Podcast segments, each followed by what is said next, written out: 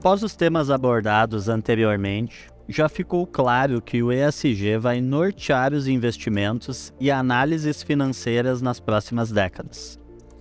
Traremos nesse tema quais são os conceitos, veículos de investimento e instrumentos financeiros que já são usados atualmente para canalizar investimentos no setor. Como um primeiro exemplo, vamos falar de um instrumento alternativo nas finanças, chamado crowdfunding. Crowdfunding é uma prática de financiamento coletivo na qual um grande número de pessoas contribui financeiramente com um projeto, causa ou um empreendimento específico, geralmente através de uma plataforma online. A ideia central do crowdfunding é que muitas pessoas podem contribuir com pequenas quantias de dinheiro para financiar um projeto maior ou uma ideia inovadora. Veremos aqui a modelagem do crowdfunding realizado na plataforma Blocks para a geração de créditos de carbono em um projeto de conservação na Amazônia. Captou-se nesse crowdfunding 4 milhões e 100 mil reais em 40 horas, com 287 investidores, em um ticket médio de aproximadamente 14 mil reais, e após a finalização da modelagem, um retorno ao investidor de 51% de TIR.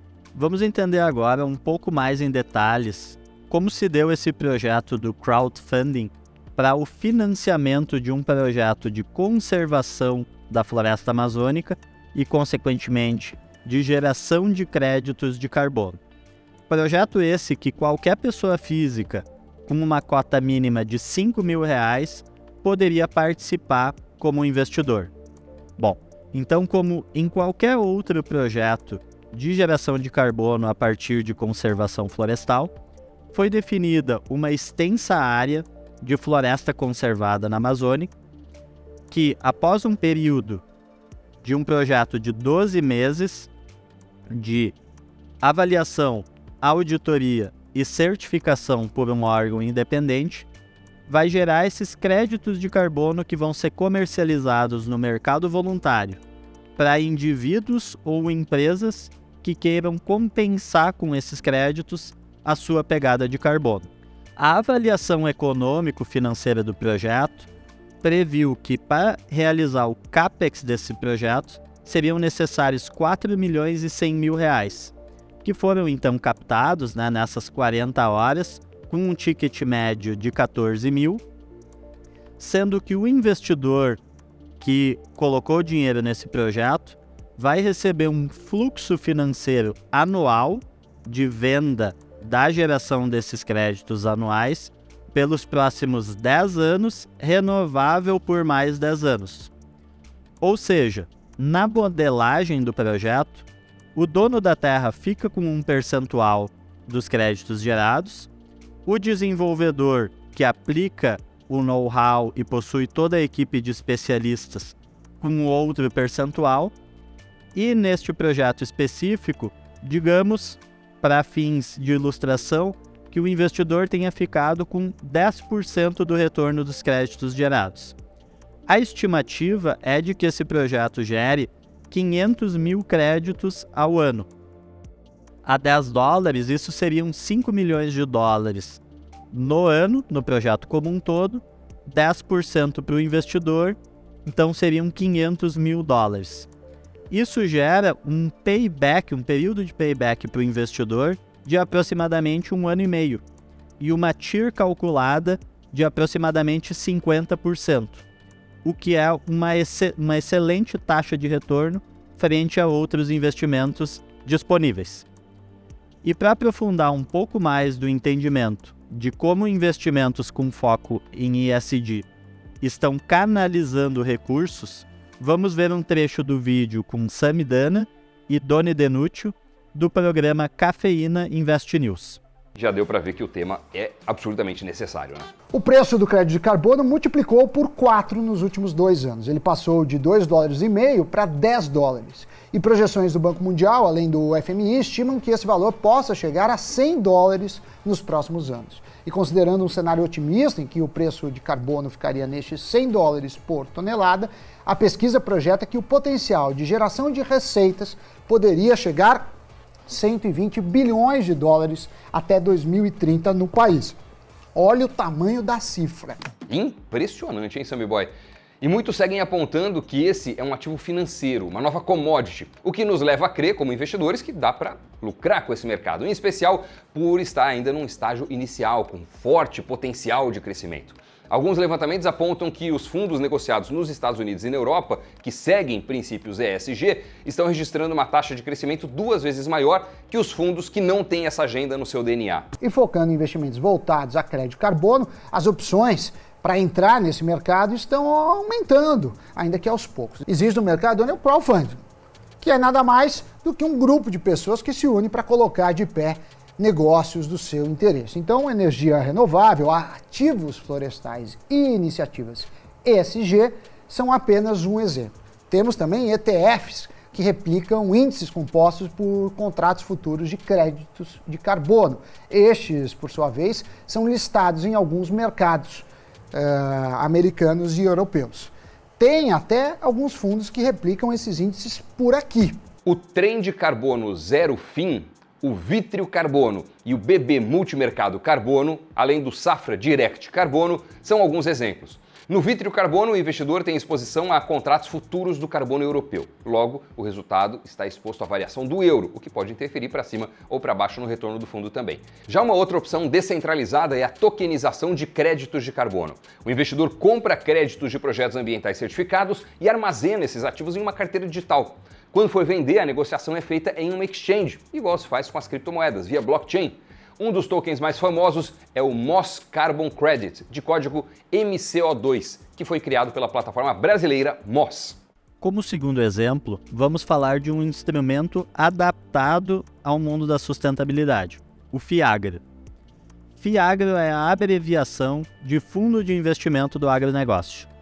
É um tipo de fundo de investimento regulamentado pela Comissão de Valores Mobiliários, a CVM no Brasil, e criado para fomentar, idealmente, o agronegócio brasileiro.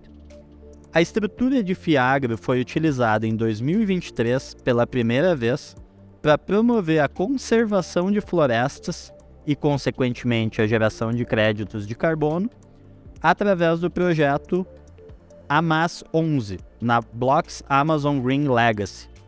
É o primeiro fundo listado na B3 de preservação de terras na Amazônia com foco em geração e venda de crédito de carbono.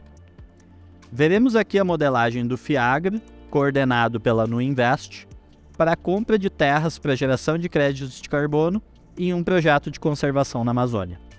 Bom, vamos aprofundar agora um pouco mais sobre como foi o funcionamento do FIAGRA atrelado a investimentos em áreas para o desenvolvimento de créditos de carbono um pouco diferente do que comentamos no caso do crowdfunding, em que os investidores entraram diretamente num projeto de geração de créditos. Nesse caso, o FIAGRE foi estruturado para a compra das áreas nos quais a floresta conservada vai gerar os créditos de carbono. Aqui existe um, uma ideia revolucionária de como o mercado financeiro pode ser um fator importante de canalização de investimentos para a área ambiental e sustentável. No caso do Fiagro, podemos entender um crédito de carbono como uma commodity global, como o milho ou a soja. Ela vai ser produzida em cima destas áreas de conservação. Porém, ao invés da produção de soja ou milho na floresta deitada, a gente utiliza o conceito aqui de uma valorização de um produto que pode ser gerado com a floresta em pé. Então, inicialmente, para estruturação desse fiagro, foram avaliadas diversas áreas na região amazônica conservadas e que procuravam obter essa certificação de geração de créditos. A modelagem financeira previu que o fundo captado, junto a diversos canais de captação no mercado financeiro ficassem com 65% do retorno desses créditos. E a desenvolvedora do projeto, que aplica todo o know-how sobre o desenvolvimento, com 35%. Há uma estimativa bastante conservadora de um valor de crédito médio a 8 dólares e uma estimativa também bastante conservadora de 7 créditos por hectare, chegamos numa tira aproximada de 30%. Tal qual o crowdfunding, também com um retorno ao acionista desse fundo bastante relevante. O fundo foi estruturado com a intenção de captação de até 160 milhões de reais para a compra dessas áreas e geração dos créditos. E para aprofundar um pouco mais do entendimento de como os investimentos com foco em ESG estão canalizando esses recursos no mercado financeiro, em específico no Fiagra, podemos ver mais um trecho do vídeo com Samidana e o Doni Denúcio do programa Cafeína Invest News. Ótimo. E eu queria já começar aí perguntando por que criar agora um Fiagro de crédito de carbono, né? Como que vocês avaliaram, né, o, esse momento, né, sendo este momento ideal para o setor?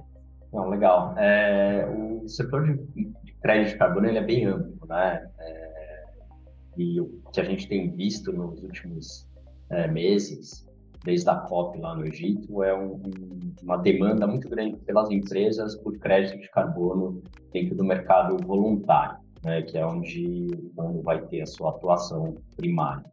É um mercado que, que tem demanda de crédito, de compra de crédito de carbono, mas tem falta de oferta de projetos é, de qualidade. São projetos que têm um nível de transparência adequada, que não vão ter um, um problema de risco de imagem para o comprador. Você está falando do mercado voluntário, é, você não tem uma regulação por cima, não tem entidade de um governo onde fica lá regulando, auditando. Ele é voluntário em serviços privados. Então você precisa entender muito bem com quem você está fazendo esse, esse contrato. E a gente entende, em parceria né, com, com, com a Mosca, nosso parceiro estratégico aqui do fundo, é, que é um momento ideal para a gente lançar através de uma estrutura de governança corporativa tão robusta quanto é um fundo listado na B3. A gente tem seguido padrões da B3, padrões da CVM, tem auditoria, tem o administrador, tem nós aqui da Blocks como gestor, enfim, você tem um arcabouço de governança corporativa muito forte que vai trazer é, é, uma transparência para o comprador desse crédito. E, por outro lado, é uma tese totalmente descorrelacionada com o mercado brasileiro, é, com a economia brasileira, no mercado global de crédito de carbono. E o ativo está aqui no Brasil. Além dos dois instrumentos explicados anteriormente, trazemos com destaque e crescimento também o crédito verde. O crédito verde vem ganhando cada vez mais espaço na economia brasileira. No último relatório de resultados do Banco Nacional de Desenvolvimento Econômico e Social, o BNDES, referente ao segundo trimestre de 2022, a instituição indica que 68% da sua carteira de crédito, ou 238 bilhões de reais, está vinculada a projetos que apoiam a economia verde e o desenvolvimento social.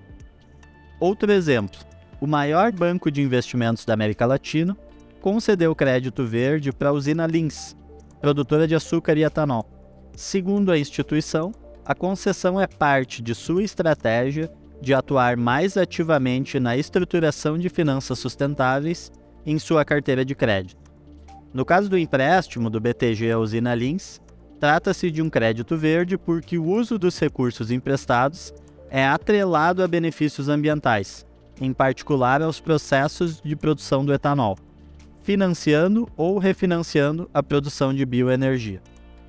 Trouxemos dois especialistas nos podcasts Estudo de Caso, Estratégias e Critérios de Fundos de Investimentos para Alocação de Recursos com Foco em ESG, e também no Estudo de Caso, como as plataformas de investimento estão focando no ESG para atrair investimentos, para aprofundar os conteúdos de instrumentos financeiros para captação e alocação de investimentos em empresas com práticas ESG. Tendências para o futuro e desafios do ESG são o tema do nosso próximo vídeo. E não deixe de ler o nosso e-book para aprofundar sobre os temas. Até a próxima e bons estudos!